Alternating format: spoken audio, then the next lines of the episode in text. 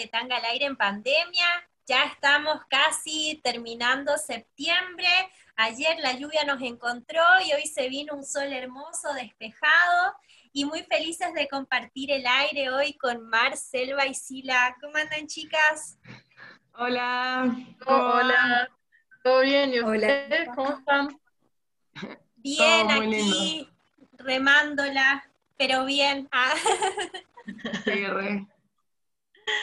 la verdad, la verdad que ayer eh, llovió y estuvo hermoso, o sea, parece que antes ayer que quería y como que estuvo ahí a punto y ayer ya se desató, yo ya amaneció hermoso, por lo menos acá en Mendoza el día está hermoso. Sí, realmente sí, la verdad es que, que llueve siempre es una bendición y es una alegría, yo, yo salí a caminar y a mojarme un rato, la verdad, así que estuvo, estuvo tremendo. Sí, sí. Bueno, chicas, eh, bueno, hoy empezamos nuestro siguiente programa sobre ecología y ambiente. Vamos a continuar. Bueno, y es necesario también recordar nuestras redes, eh, con, como nuestro Gmail, tanga.al.aire.gmail.com, nuestro Instagram, tanga-al-aire, y nuestro WhatsApp, que ¿cómo es, Fabi? Ahí va más 54, 9, 2, 6, 1, 38, 32, 1, 2, 7. Así que nos pueden escribir, mandar saludos, pedir temas. Así que saludamos también a la gente que siempre nos escucha. Nos pidieron en la semana un temita, así que lo vamos a estar poniendo también en la primera pausa musical. Así es, Fabi. Bueno, y chicas, eh, como siempre tenemos tres bloques. En el bloque número uno, bueno, como decíamos, vamos a continuar con este ciclo de ecología y ambientalismo. En el bloque número dos, como siempre, actualidad y novedades. Y en el bloque número tres vamos a tener una conversación entre nosotras sobre la movilización en torno al agua acá en Mendoza, eh, que se realizó a finales del año pasado. Así es. Así que bueno, continuando un poco con este ciclo que venimos conversando y desarrollando en forma conjunta sobre ecología y ambientalismos, em, la semana pasada estuvimos conversando sobre el tema sustentabilidad y como al final del bloque eh, salió esta pregunta sobre qué era el, el cambio climático, el calentamiento global, y quedamos ahí en ascuas, así que la idea es poder seguir desarrollando esto en este primer bloque y también abordar la crisis hídrica que, mencionaba Sila recién. Exacto. En este bloque vamos a desarrollar un poco mejor lo que es el calentamiento global, que es producto de, la crisis climática, ¿no es cierto?, que estamos viviendo en nuestro planeta. Em, el calentamiento global, como dice su nombre, es el aumento de la temperatura en nuestro planeta. Y es, producto del efecto invernadero que se da por, digamos, por, un proceso, ¿no es cierto? Eh, el planeta eh, está en una relación o en una dialéctica con el universo, ¿no es cierto? Y recibe, recibe la energía solar y, y la energía solar al llegar al planeta eh, se refleja y vuelve hacia el espacio exterior. Pero ¿qué pasa? Eh, gracias a la, actividad humana que, genera estos gases que se los denomina de efecto invernadero porque producen el calentamiento global, el calor que es reflejado desde la superficie del planeta hacia el exterior eh, es tomado por estos gases. ¿Qué quiere decir? Que los gases se calientan y no liberan este calor. Y eh, lo que trae como consecuencia es que la temperatura del planeta siga aumentando. Este es un proceso natural que, permite que la vida en el planeta sea posible. O sea, si no existiera la atmósfera, que es quien eh, contiene esta, temperatura, eh, no podría existir la vida en el planeta, no podrían existir todos los ciclos naturales, no podría existir la vida humana ni, de la biodiversidad de plantas y animales pero gracias a la, actividad humana se ha incrementado notablemente en los últimos años em, la producción de estos gases y esto es lo que hace que, cada vez la temperatura del planeta sea mayor. Estos, Estos gases de efecto invernadero son el vapor de agua, el dióxido de carbono o CO2 el eh, y el metano. ¿De dónde provienen estos gases? Los gases de efecto invernadero vienen de las fábricas, por ejemplo, eh, o de los vehículos de combustión usados por los seres humanos. O sea, los autos, los aviones, digamos, todos los, los medios de transporte que utilizamos que usan combustibles fósiles, ¿no es cierto? En el uso de esos combustibles se genera el desecho que es el CO2. ¿Por qué es preocupante eh, el calentamiento global? Eh, el rápido aumento de los gases de efecto invernadero es un problema porque está cambiando el clima tan rápido que el resto de los seres vivos, e incluso nosotros, no podemos llegar a adaptarnos. O sea, digamos, la evolución de la naturaleza para llegar a ser lo que es hoy en día como tal la conocemos, le ha tomado muchos años. Y, y nosotros estamos introduciendo un, un, cambio en el equilibrio del planeta a una velocidad que no, la, naturaleza no llega a adaptarse para poder vivir en, esas, en estas nuevas condiciones que nosotros estamos generando. Y lo que esto trae como consecuencia es que, por ejemplo, muchas especies eh, ya estén extintas o estén en peligro de extinción. No, así es, como vos nos decías, o sea, como que es sumamente importante, digamos, tener en cuenta esto del calentamiento global, porque no solamente, digamos, afecta a lo que es la naturaleza y por ahí los seres humanos tendemos a desligarnos de ella porque pensamos que no somos parte de ella, cuando en realidad sí, o sea, todos somos parte del mismo ecosistema, digamos, y por lo tanto nuestras acciones que en algún momento pensábamos que nunca nos iba a afectar, claramente nos están afectando, porque estas, estas cosas que vos nombrabas, la emisión de gases, eh, los, eh, como el dióxido de carbono, el metano, digamos, más allá de que no sean visibles a simple vista, por, por, así decirlo, igual hemos visto un incremento, por ejemplo, no sé, en las enfermedades de piel, ¿sí? en, en, el aumento de cáncer de piel, por esto mismo de, los, de, de, las radiaciones y también, digamos, la contaminación del, del ambiente que genera también un aumento, digamos, por ejemplo, en las crisis asmáticas, si lo llevamos un poco más a lo que es el ámbito de la salud, y eso no solamente repercute, digamos, eh, en los seres humanos, sino también en el alimento que ingerimos, por ejemplo, en las frutas, en las verduras. Sí, exactamente. Y, y además al, estar introduciendo este, este, tipo de cambios generamos un desequilibrio que, es global, ¿no es cierto? Es como, no es que eh, algunas zonas se ven afectadas y otras no, o, o, que algunas partes del mundo van a estar eh, mejores que otras, digamos. nadie se salva de este, de este cambio que es absolutamente de todo el ecosistema, ¿no? Porque una cosa se relaciona con la otra y una cosa necesita de la otra para poder seguir eh, subsistiendo, poder vivir, digamos, como la vida como la conocemos hoy.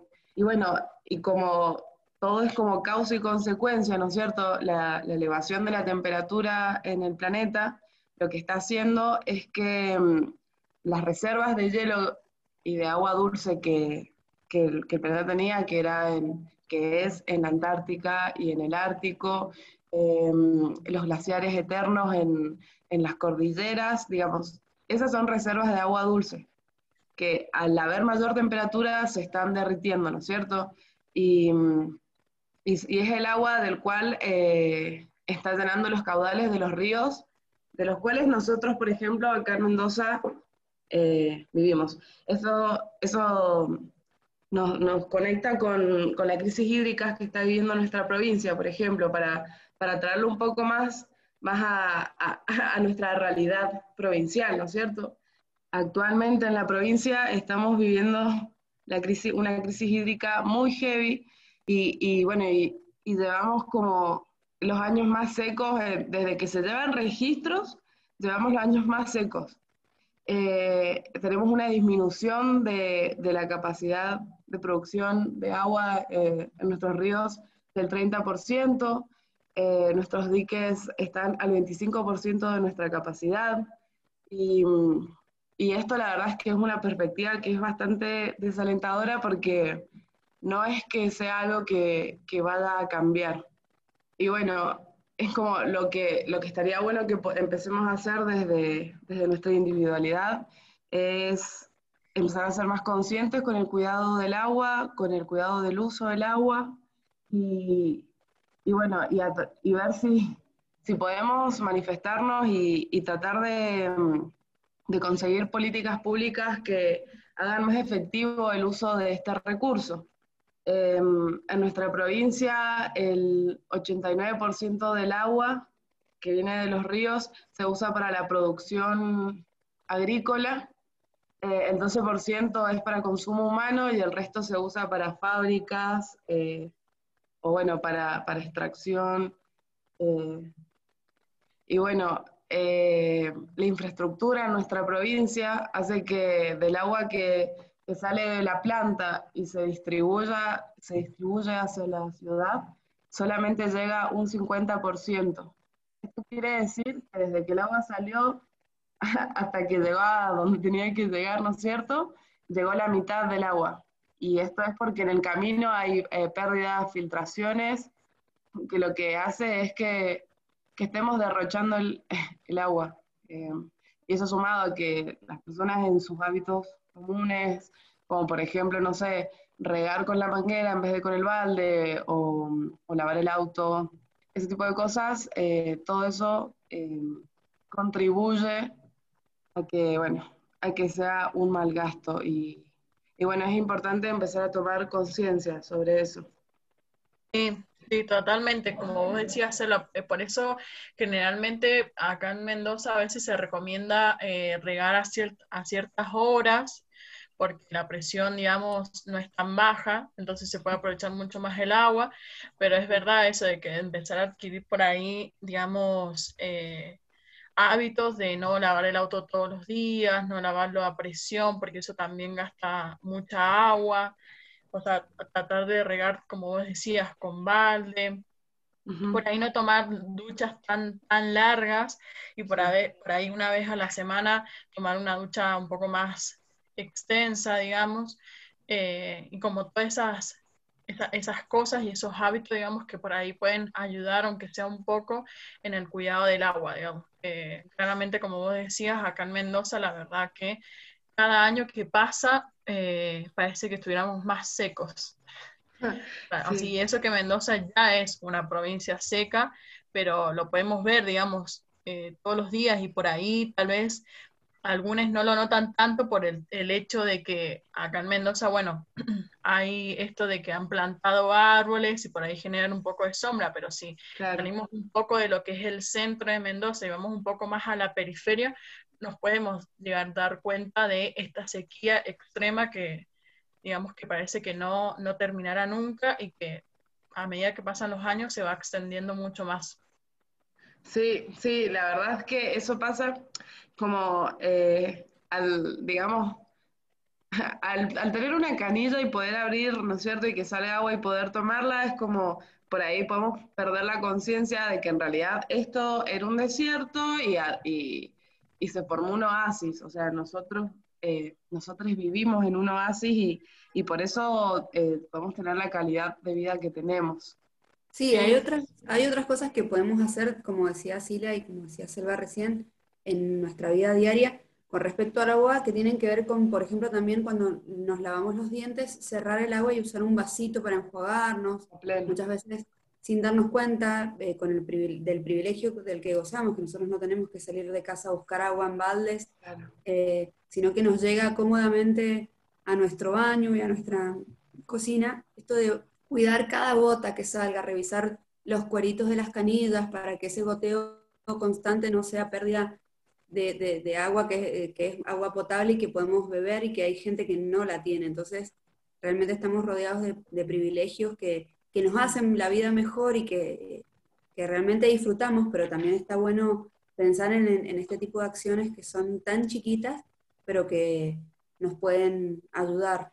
Igual que en el lavado de platos, eh, en las duchas, en, bueno, en, los baños de inmersión, tratar de hacerlo o no hacerlos primero que nada, y si no, en las duchas rápidas y, y, bueno, pero pensando justamente en cerrar, aunque sea el agua, hay otros países en, en, en el mundo en el que está tan restringido el uso del agua y se cobra por cantidad de agua que uno usa, que las duchas son realmente cortas, eh, la gente es muy eh, responsable, pero justamente porque les cuesta en el bolsillo y a nosotros no nos pasa eso y debería ser así, más allá de que no, somos, digamos, siempre nos están cobrando por todo y está, por ahí está difícil, pero digo, el agua en Mendoza es un, es un recurso que es un tesoro, eh, porque es como decían los chicos, nosotros es un oasis en el desierto.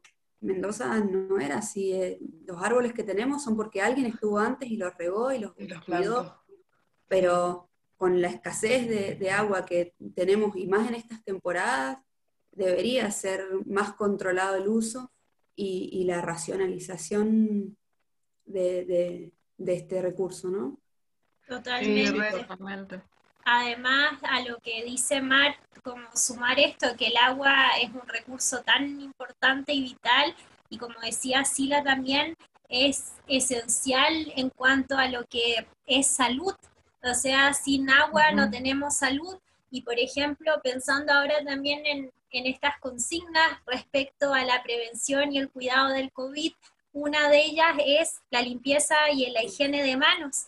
Entonces, qué difícil es cuando hay tanta como porcentaje de la población que ni siquiera tiene acceso a agua potable, ¿cómo puede incluso cumplir estas medidas que son como básicas eh, cuando no tienen este acceso? Y me acuerdo todavía el año pasado, como en eso de la época septiembre, noviembre, hubo varias zonas de Mendoza, sobre todo la zona de las Heras, que estuvo bastantes meses con escasez de agua y algunos sectores incluso sin agua en absoluto. Entonces, es algo que, ya se está presentando y, que creo que nos debería preocupar porque es realmente horrible estar sin agua. Sí, totalmente. Además, como vos decías, Fabi, sobre todo en este contexto, digamos que es tan necesaria.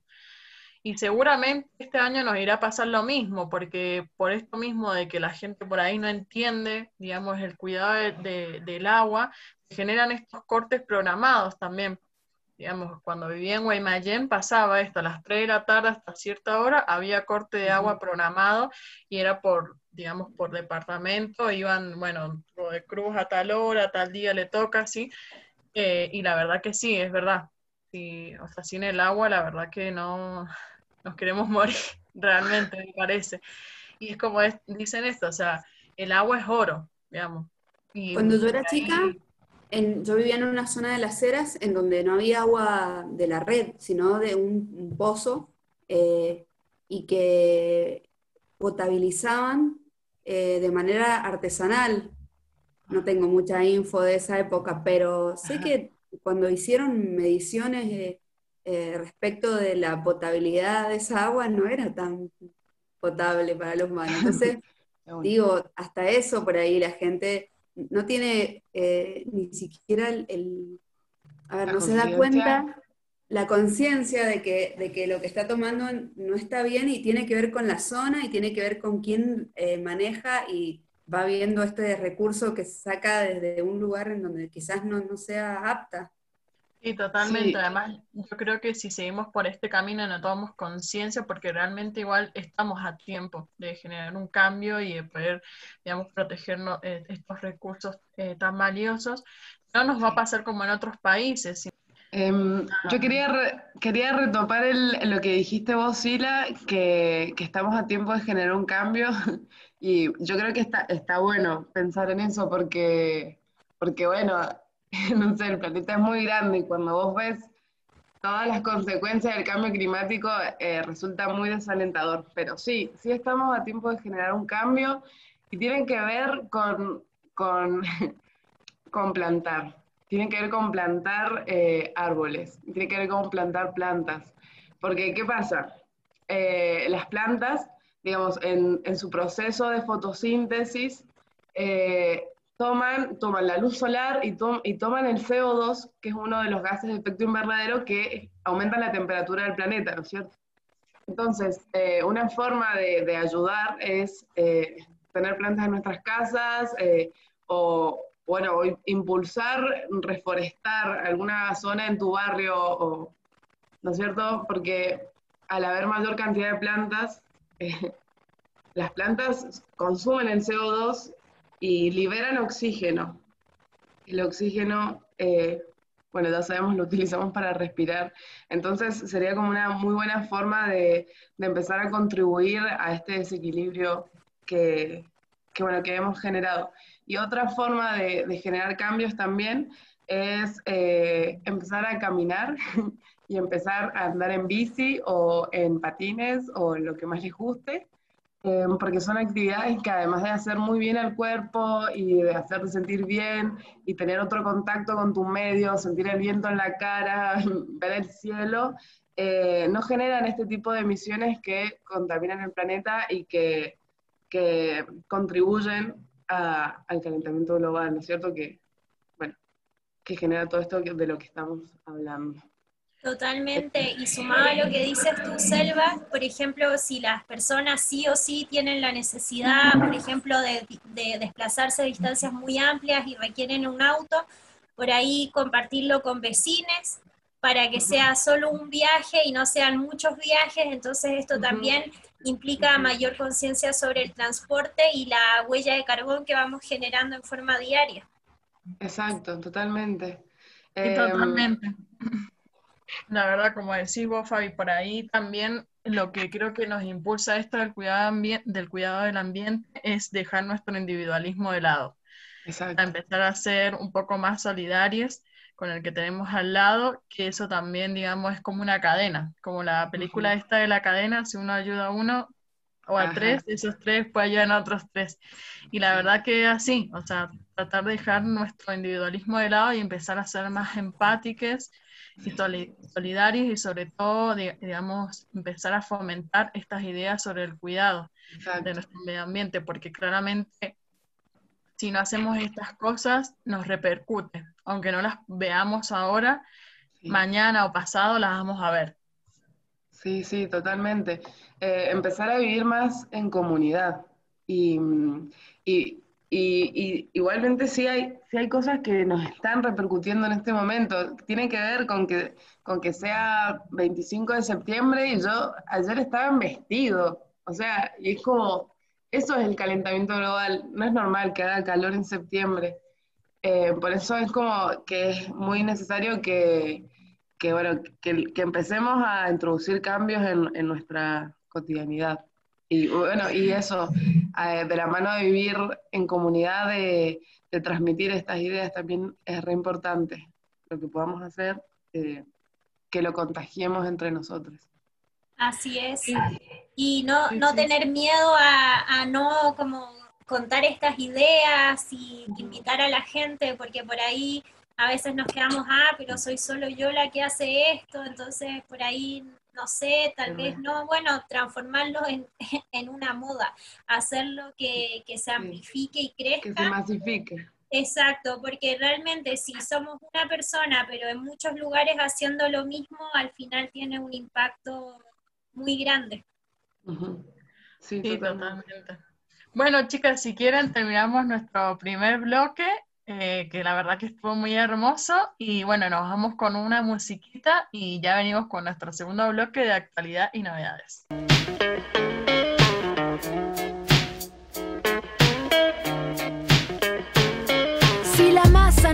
Iré contra la corriente. Expresar lo que se piense, filo con lo que comente la gente. Cual y dice que el momento más importante es el presente. Dicen prepotente, lo que llamo consecuente. Dos palabras, dos conceptos diferentes. Solo la verdad y la humildad harán de la nueva vieja escuela universidad. Solo la verdad eliminar a los cabines. Hará que una sola voz escuchen como miles. Epicentro dile a la gente de Chile. Reclamo, discuto y ahora pónganme atención. Más de un minuto para un crítico que habla con la razón. En este instante lo importante pasa a ser el fundamento. La letra interesante, mi voz, el gran instrumento. De cuerda. Distinta.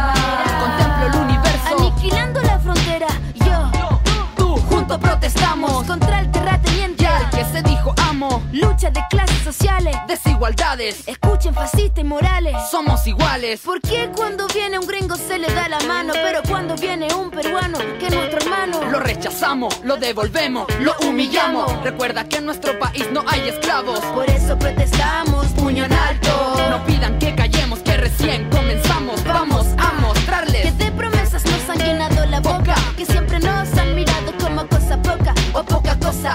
Bla, bla, bla, bla.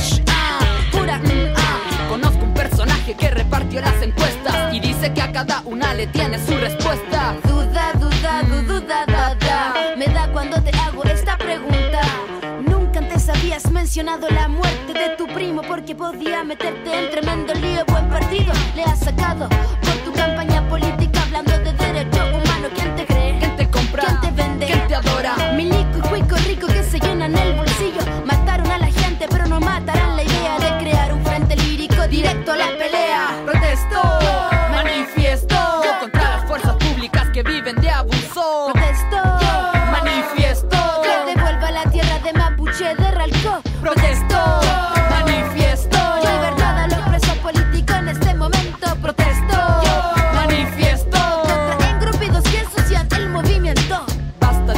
Que entretenerme, hay que escucharme. No hay que adorarme ni reírme, hay que entender. El mensaje que te entregamos no sale en ninguna revista de moda. Porque acá en la jungla el animal es persona.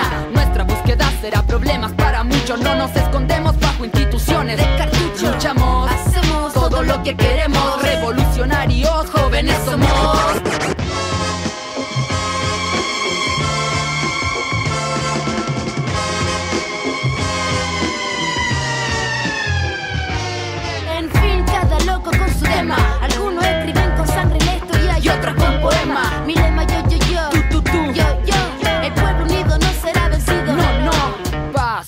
Reconciliación. ¿A dónde la viste? Si todo fue violencia, violación. Entre rejas, Dejas. al que debería ser libre. Yo quiero hablar de hambre y no de un grueso calibre. Libre sobre todo. Uniformado, no más golpes. Con tu artillería, mi armería no se Un esconde. minuto de silencio por todos los caídos. Vía Grimaldi detenido, desaparecido. Un país sin memoria, es un país sin historia. Libre está la escoria. Y nos hablan de gloria. Antes solíamos ser un enemigo común,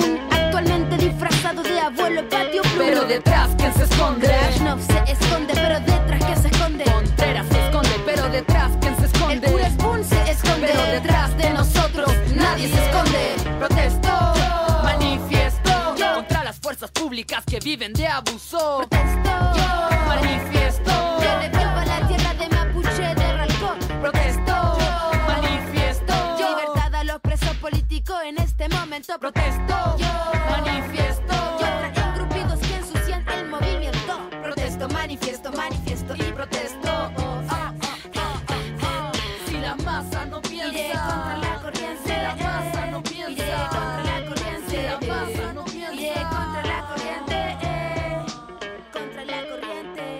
Bueno, volvemos de nuestro corte con un temazo y ahora vamos a hablar sobre actualidad y novedades. Eh, empezamos con una noticia internacional y bastante triste, eh, en donde una mujer trans eh, muere a machetazos. Esto sucedió en Honduras y bueno, esta mujer trans recibió machetazos en un contexto de crimen de odio por justamente su identidad trans eh, acudió a los servicios de ayuda y a la policía, pero bueno, como siempre y siempre lo decimos, el Estado eh, está, no está presente, la policía eh, no, no, no le dio atención que merecía y bueno, eh, murió eh, y de esa manera murió parte de la comunidad trans y el odio, como siempre, queda impune. Es importante mencionar que de cada 10 personas, 6 per- mujeres o personas trans son asesinadas en Latinoamérica y antes de los 33 años. Es algo muy triste eh, para comentar, pero no queríamos dejar de mencionarlo porque eh, la visibilización de estos hechos eh, debería por lo menos sensibilizarnos como sociedad. Sí, Totalmente. totalmente. Y mm, justo también la semana pasada, si se acuerdan, hace un par de semanas conversábamos también del, del transfemicidio de Melody, esta chica trans de 27 años, ahí en la zona entre Godoy Cruz y Guaymallén. Finalmente el imputado era un policía.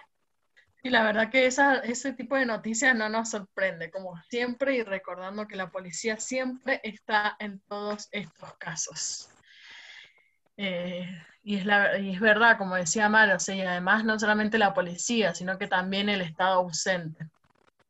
Exacto, es todo un sistema el que, el que condena a las personas trans a, a tener una expectativa de vida tan baja, o sea, es como noticias así, la verdad es que nos, nos llenan de enojo y impotencia.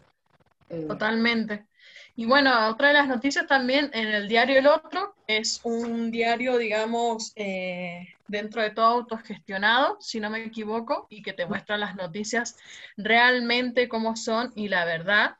Eh, bueno, publicó una noticia donde dice que una abogada feminista defiende a violentos y abusadores. Como parte de la investigación que lleva adelante, digamos, este diario sobre la trama de la violencia de género dentro del Ministerio de Seguridad acá de Mendoza, que la verdad que tiene un montón de casos de violencia, eh, contaron los, casos en los que Paula Betuno, abogada autoproclamada feminista, defendió a policías y funcionarios violentos. O sea, Paula Petrucno, abogada autoproclamada feminista, defendió a estas personas que son violentas. O sea, no tiene nada de coherencia Nada, nada, nada, nada de coherencia.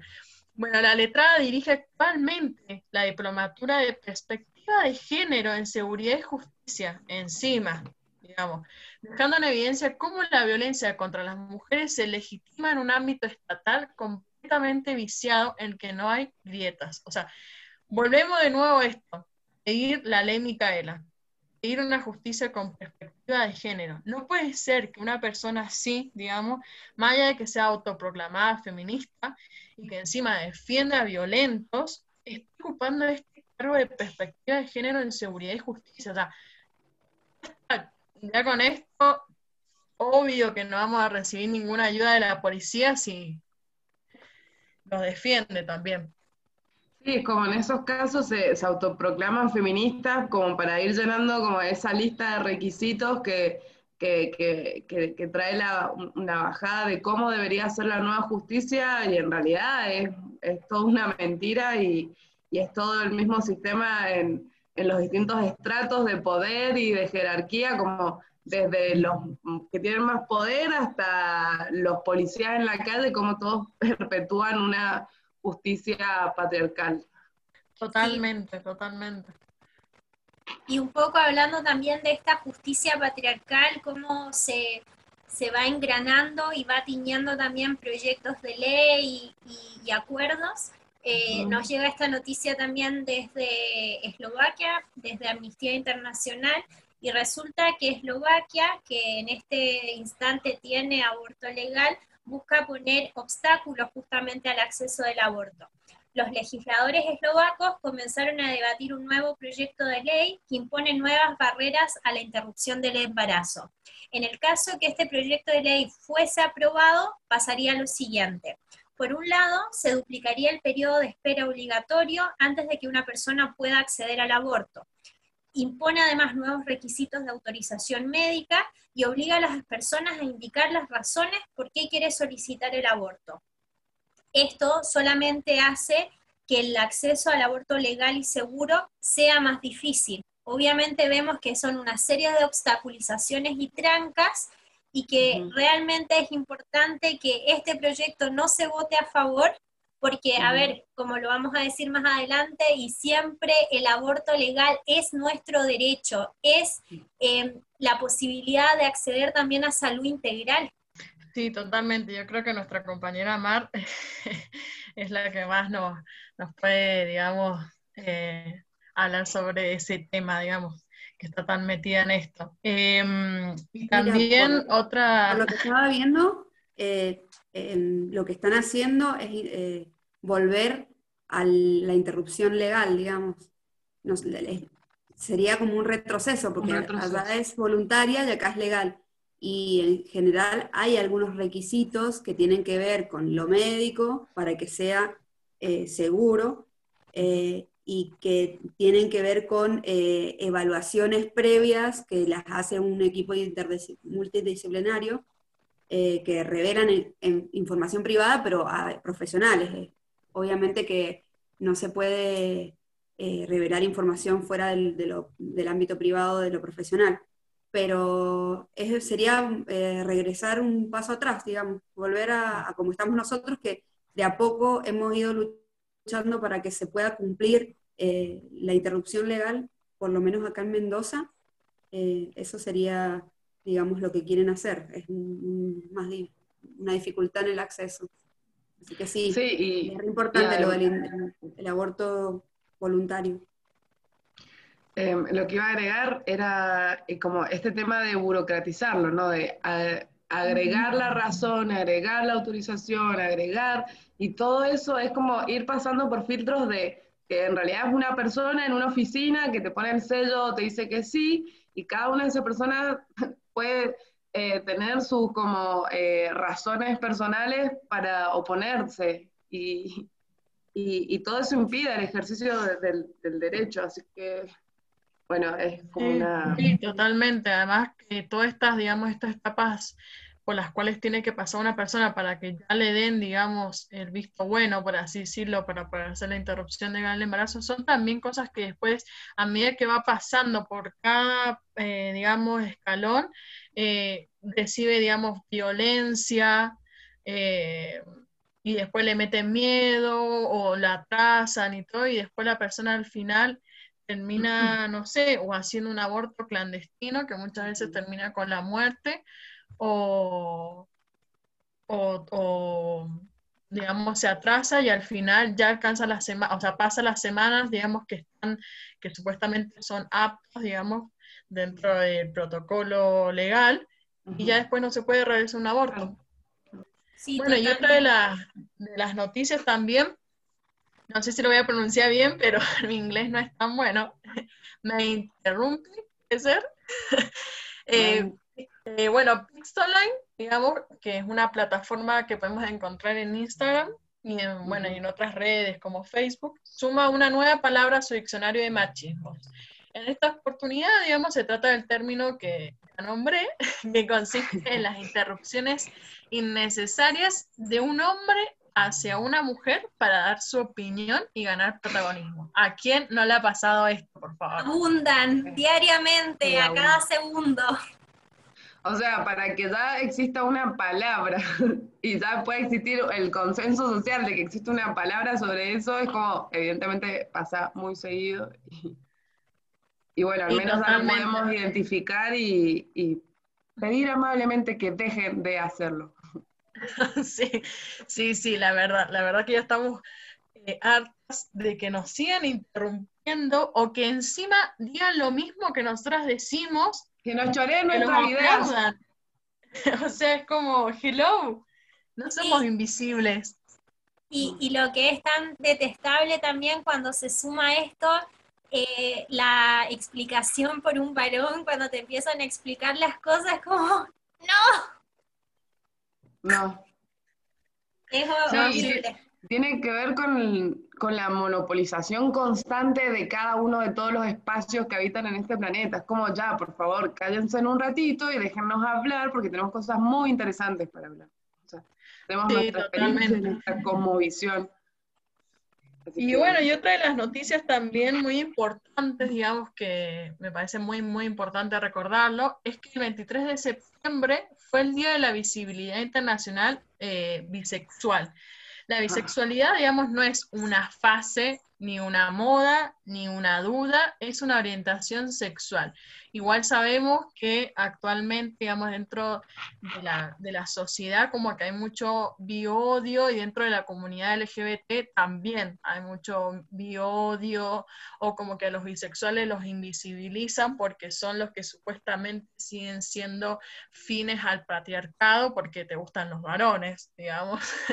y es como no, o sea, es una, es una orientación sexual y en cuestión de deseo no hay nada dicho, digamos, y hay que eh, respetar a las personas eh, como son, digamos, o sea, son deseos, además también recordar que la sexualidad es también dinámica, o sea, no, no quiere decir que porque todo el tiempo te haya gustado un género, por así decirlo, no puedas cambiar en algún momento o no te pueda gustar el género opuesto o el mismo género, digamos, es, es algo dinámico.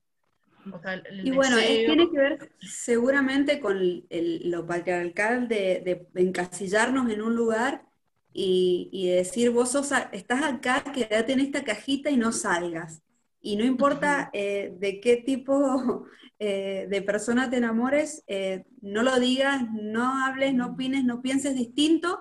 y yo creo que por ese lado va. La fluidez en, cuanto a la, sexualidad o a la búsqueda del amor en, una persona de distinto sexo eh, no se puede explicar, así como no se puede explicar eh, la heterosexualidad ni la homosexualidad, es una cuestión que se da y ya. Eh, que se siente. Pero seguimos en el, estado de querer juzgar al otro por quién le gusta o de quién se puede o no enamorar. Sí, totalmente, totalmente. Entonces, bueno, es importante, digamos, recordarlo y decir que los compañeros bisexuales existen y son parte del colectivo y por lo tanto merecen el mismo respeto, digamos. Eh, total, digamos, son parte de nuestra lucha también. Bueno, Fabi, y otra de las noticias que han habido durante esta semana que nos puedas comentar. Sí, bueno, el 23 de septiembre es, eh, fue también el Día Nacional de los Derechos Políticos de la Mujer. Esto es declarado en 1997 en conmemoración también de la ley 13.010, que fue promulgada en 1947 por Eva Perón, que en definitiva lo que permite es el ejercicio de los derechos políticos de las mujeres a través del sufragio. Así que imagínense, ni siquiera han pasado 100 años desde que las mujeres pueden votar en Argentina y en muy poquitos años antes, en general, que las mujeres empezaron a votar en el mundo, que es un derecho esencial, un derecho que permite nuestra participación ciudadana, pero bueno, vemos continuamente cómo este patriarcado se organiza en sus múltiples em, ámbitos y aristas y nos marginan, nos eh, recluyen de esta posibilidad de ser también protagonistas sociales y, ejercer nuestros derechos. Así que bueno, es una celebración grande que, que, conmemoramos, pero aún así esto no es suficiente, como dice Sila siempre, hay que seguir moviéndonos para seguir exigiendo nuestros derechos y clamar también por un espacio de justicia. Sí, exacto. Em, eso nos conecta con la siguiente noticia que les traemos, que este 28 de septiembre se conmemora el Día de la Acción Global por un aborto legal, seguro y gratuito. Em, este día fue como proclamado en el quinto encuentro feminista latinoamericano y del Caribe, celebrado aquí en Argentina en 1990. La Asamblea del Movimiento Feminista Latinoamericano, tomando en cuenta que las complicaciones por el aborto inseguro y clandestino constituyen la primera causa de, de mortalidad de las mujeres en muchos de los países de la región, decidió declarar el 28 de septiembre como el Día por la Despenalización del Aborto.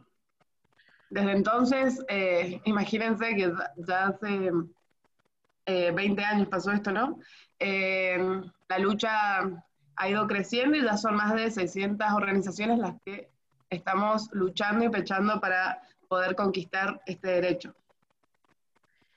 Y totalmente, además creo que, la lucha, bueno, tiene que continuar, pero bueno, ya hemos ido adquiriendo de a poquito eh, varios, varios derechos y bueno, hemos llegado a lo que es la ILE, pero bueno, hay que seguir con la IBE y que nada, que sea, deje de ser un tema tabú porque no existe el instinto maternal, eh, no todas las mujeres quieren ser madres y no está mal eso, y si en algún momento, bueno, por X situación, alguien queda embarazada y quiere abortar, está en todo su derecho y no tiene por qué ser criminalizada encima por el sistema de salud.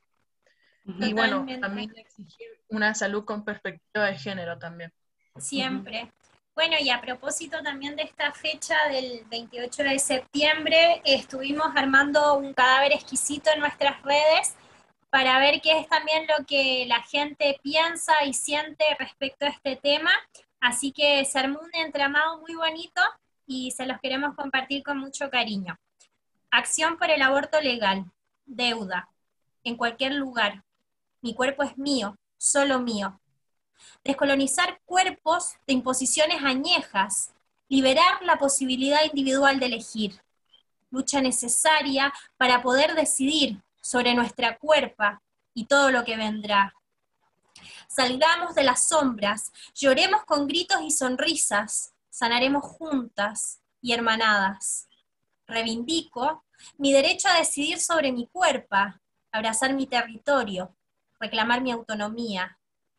a veces me pregunto, ¿qué estamos esperando? Muy hermoso, Fabi. Muy bonito. Bueno, que igual bonito. nuestros radio escuches se, se comparan con este cadáver ex- exquisito. Así que para nosotras también es muy bello que ustedes compartan con nosotras y podamos seguir construyendo este tejido colectivo, porque como dice Selva, siempre es necesario también agruparnos y poner la cuerpita a disposición de la lucha, tomar la calle y seguir exclamando también eh, nuestras exigencias y peticiones, porque si no somos nosotros quienes nos movemos, el Estado no se va a mover. Así que hay que seguir en esa. Exacto. Totalmente, totalmente, Fabi. Bueno, eh, con este cadáver exquisito, que la verdad estuvo hermoso, damos cierre a nuestro bloque de actualidad y novedades. Nos vamos a una pausita musical y venimos con nuestro último bloque, en donde ya les habíamos adelantado que íbamos a estar conversando, digamos, la movilización en torno al agua acá en Mendoza a finales del año pasado.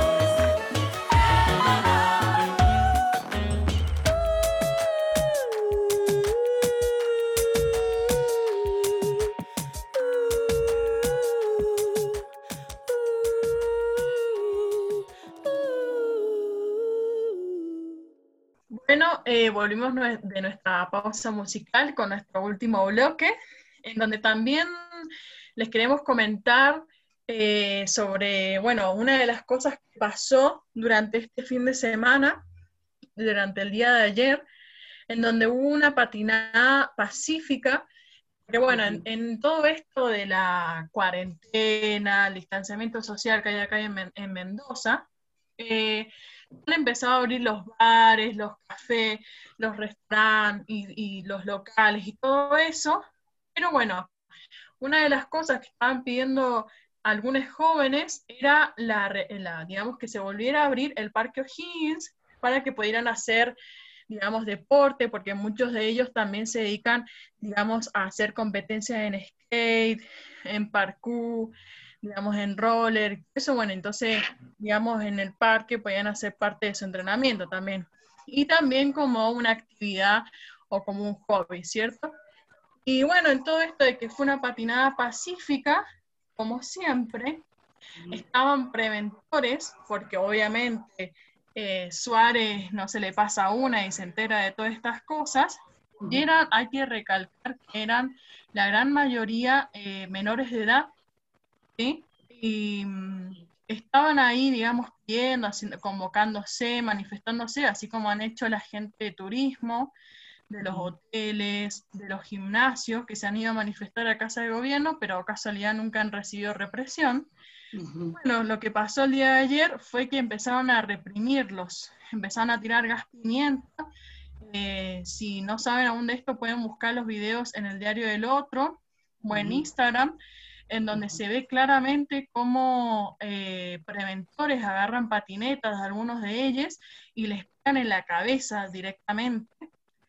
Y bueno, y a todo esto, como siempre, llegó la policía, eh, les pegaron a muchas chicas, llevaron a varias, eh, los, los, tiraban al piso y los reprimían, se les tiraban encima, y eran chicos que más o menos tenían 15 años, o sea, tratándolos como, no sé, como si fueran, como si no fueran personas. O sea, eh, no, no, la verdad que eh, muy violento, innecesario, totalmente innecesario, porque más allá de que uno puede decir, no, pero no estoy de acuerdo con que ahora en el Parque O'Higgins, que sea, más allá de la postura que uno pueda tener, estas cosas de represión no deberían seguir sucediendo. Y eso me recuerda a una de las cosas que también pasó en la Plaza Chile, cuando hubo su manifestación el año pasado, también por la lucha del agua acá en Mendoza, que bueno, ahí nuestra compañera Selva nos va a estar comentando eh, esta lucha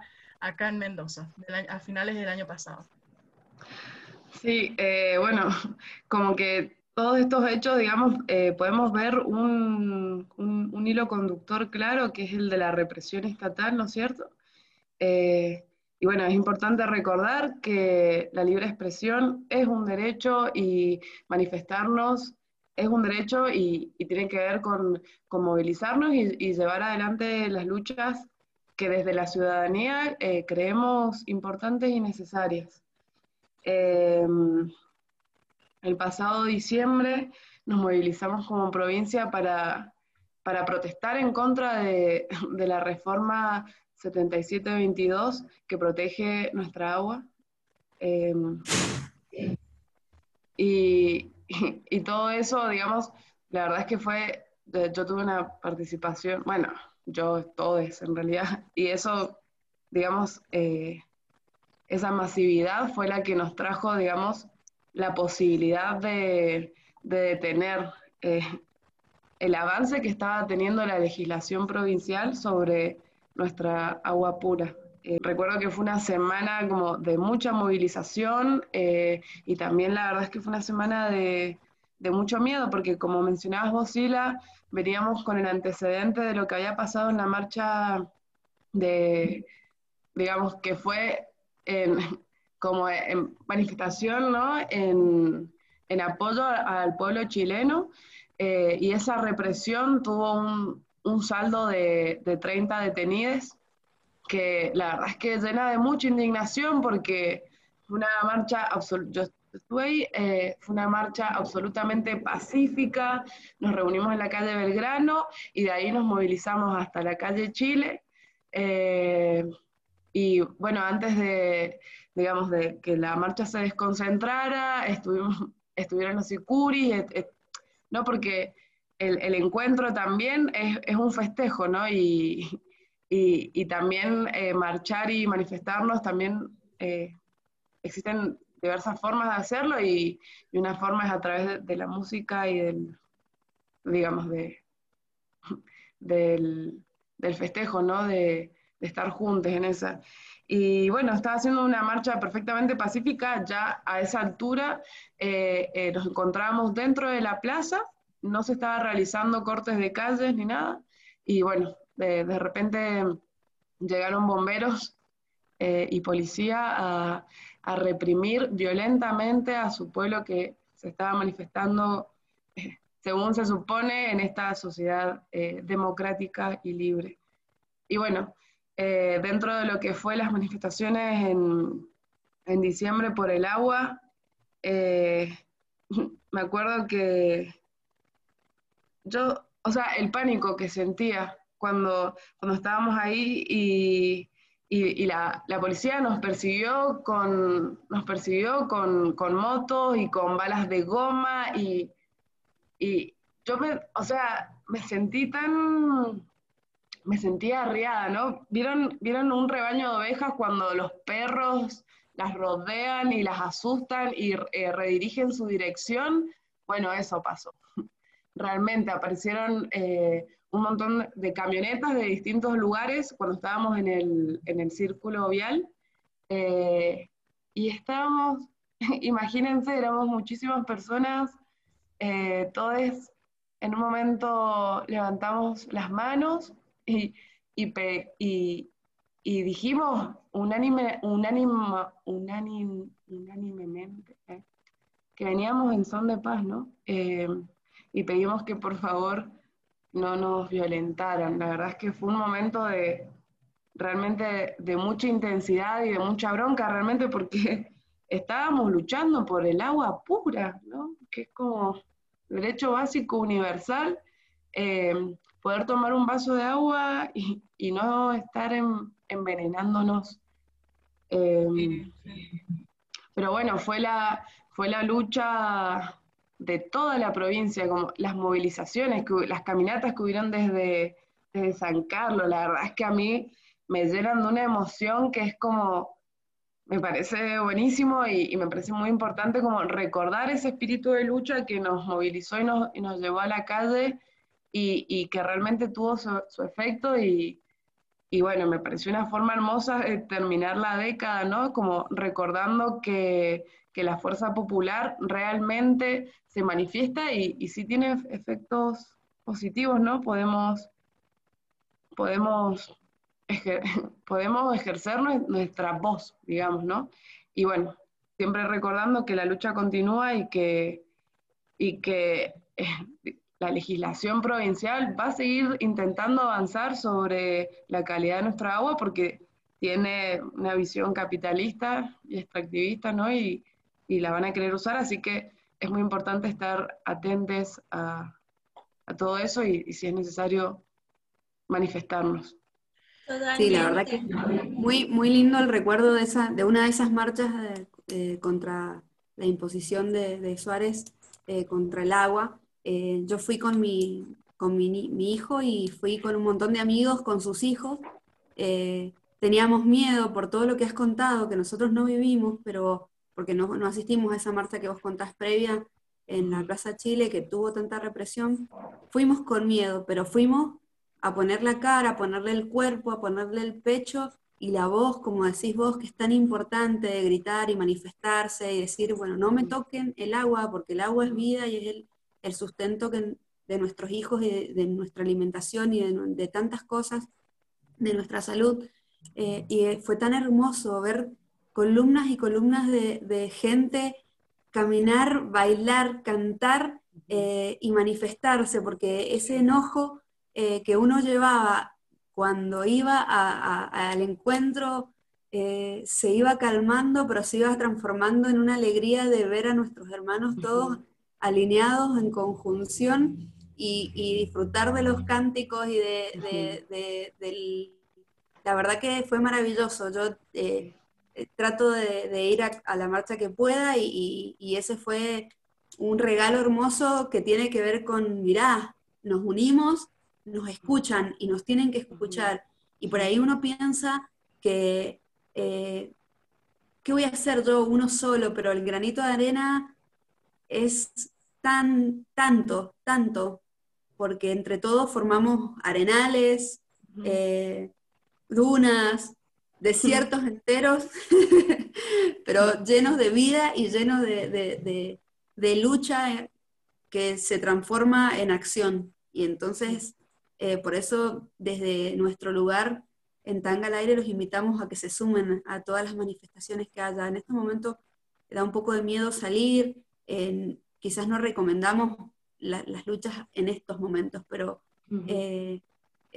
los granitos de arena suman un montón y, como decía Selva, esto es para que sigamos y para que nos sumemos y para que nos manifestemos, porque como pasó esta vuelta que, nos dieron pelota y, finalmente no, no, no la derogaron. Pero eh, bueno, justamente es invitarlos a que continuemos en la lucha. Sí, y, y bueno, y de, paso, ya que estamos hablando de esto, repudiar eh, un, video que salió hace, poco, bueno, relativamente poco creo, eh, sobre Suárez, desprestigiando la lucha de su pueblo, como eh, habló de, acciones violentas, ¿no? Y, es como, es indignante, realmente es indignante que nuestro gobernador se dirija a, nosotros, hacia nosotros de esa forma. bueno, así que repudiamos el desprestigio de nuestra lucha por la conservación de, nuestro derecho a una vida de calidad digna, ¿no? Yo me acuerdo el, año pasado eh, alcancé a participar en una de las marchas del agua porque después ya me volví a Chile, pero sí fue impresionante ver a través de los medios y las redes sociales como el alto impacto que esto tuvo porque fue casi una semana, un poco más, de movilizaciones diarias y era muy maravilloso ver cómo cada día se sumaban más personas y como decía Mar, era gente de todos grupos etarios, eh, todos, digamos, reunidos por una misma lucha, un mismo propósito que es salvaguardar el agua. Entonces, esto es, es muy impresionante y como dice Selva también, como muy importante esto, ¿no? de alguna manera dar cuenta qué es lo que está diciendo Suárez, porque acá pasa una cuestión muy peligrosa.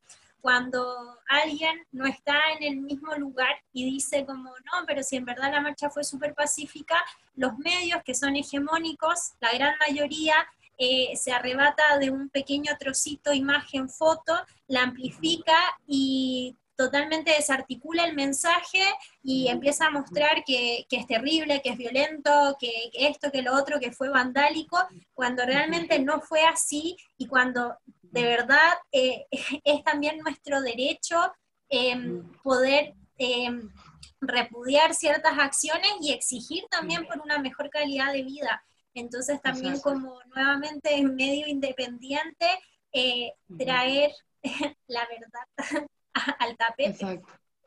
Sí, totalmente. Esto de lo que no, decía Selva por el hecho de lo que pasó en Plaza Chile. Bueno, yo fui una también de las que me metieron adentro, pero fue, eh, o sea, esa vez que a mí me metieron, desde ese día les tengo una bronca y cuando ayer veía los videos me hacía acordar mucho, mucho. O sea, por lo menos a mí me pasó porque en realidad fui a buscar a mi novia, que la habían reprimido mal, mal. Eh, ella fue una de las que estuvo dentro de todo más grave porque le tiraron gas pimienta directamente en los ojos, estuvo bastante mal. Y mm, yo la fui a buscar a la comisaría y me, me metieron adentro al calabozo. Con, Y yo no entendía nada porque estaba allá adentro, así que me hicieron pasar horas ahí, me querían poner una causa como desacato a la autoridad, ¿no? un montón de cosas. Entonces, como que igual te queda esa sensación de miedo de salir, que igual todavía la tengo, pero en realidad no hay que dejar que el miedo nos, nos domine y hay que salir igual a las calles, porque hay que manifestarse, hay que hacerles frente, hay que decirle que eh, sí, te tengo miedo, pero vengo acá y voy a luchar por lo que yo creo. eh, y nada, y entender que la policía son los perritos falderos de este gobernador Suárez y como Suárez no puede poner la cara y salir a reprimir, los manda a ellos, que son sus perritos falderos y como tampoco ellos se saben defender, van con las, con las armas para meterte miedo, te encierran, te pegan, pero la verdad que sin eso los agarras solito y no son nada. Digamos. Entonces la, la, la lucha tiene que continuar y no tiene que parar.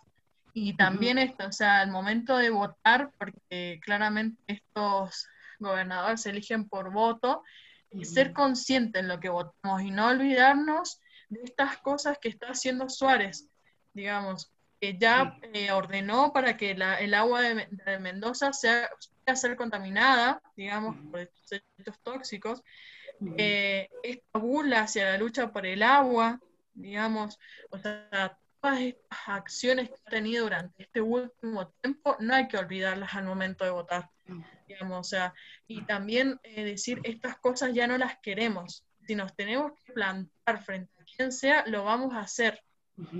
Sí. Sí, exacto. Hay que eh, recoger todo lo que fue esta experiencia, ¿no es cierto? Y como toda la, potencia que tuvo y todo el resultado que tuvo, recogerla, no olvidarla, eh, tomarla como experiencia y seguir organizándonos porque, porque tenemos mucho para aprender todavía como pueblo. O sea, ¿cómo vamos a hacer para organizarnos, para poder manifestarnos sin que, sin, sin vivir estas consecuencias? eh, poder saber cómo hay que ir una marcha, cómo hay que cuidarnos entre nosotros, tener un protocolo de seguridad, digamos. Todas esas cosas eh, son importantes y, tenemos que, que, empezar a, recogerlas y a, empezar a implementarlas porque, porque es la forma de ejercer nue- nuestra ciudadanía, ¿no? Eh, y retomando un poco lo que decías vos, Fabi, del- de los medios hegemónicos, ¿no? Vivimos en una realidad en la que tenemos acceso a las redes sociales eh, y, o al noticiero, ¿no? Que generan todo ese bloqueo mediático y esa deformación de la realidad, ¿no es cierto? Que a través de una imagen y, y de un título eh, nos pueden contar la historia que ellos, o sea, el poder que domina, eh, quiere contar. Entonces es importante eh, tener un ojo crítico ante estas cosas, eh, informarnos, asistir a, estos momentos de lucha que tienen que ver con volver a encontrarnos como personas y, contarnos nuestras experiencias eh, y, empezar a, tejer las redes y encontrar otras fuentes de información independientes o autogestivas como, esta, por ejemplo. Que, que, que empieza a tener una, una info que viene de la mano de, de las personas que, que somos, en definitiva, somos la mayoría, ¿no? Como empezar a pensar nues- nuestro poder como pueblo. Eh, y bueno, Así es, Sí, es nuestra rebeldía frente a la opresión. exacto. Sí, así es. Así que bueno, eh, con, con todo esto, eh, nada, lo importante de rescatar es no olvidar y seguir la lucha y entender que el pueblo es, cuando está unido, es indestructible. Jamás será vencido. Así es. Totalmente, totalmente. Así que nada, o sea, a unir más el pueblo y a luchar por estas cosas que aunque cueste, aunque cueste, las cosas se van a lograr. Sí. Se van a lograr y es- lo más importante es estar unidos y, y, y plantarse y estar, eh, digamos, con nuestras convicciones y lo que creemos que es correcto. Porque en- realmente habría que escuchar más al pueblo porque es quien en realidad tiene la verdad, digamos, y exige lo que realmente necesita. Así que bueno, chicas, con, con todo esto, que la verdad que estuvo muy hermoso, y nada, como decía Selva, eh, vengan a estos medios que no son hegemónicos, donde la verdad que tenemos un ojo bastante crítico y damos la información realmente como es. Eh, nada, damos cierre a este último bloque y bueno, nos vemos en nuestro siguiente programa. Así es, que tengan buen fin de chao. Chao, que estén muy bien. Buena Que semana. estén muy bien. Chao, chao.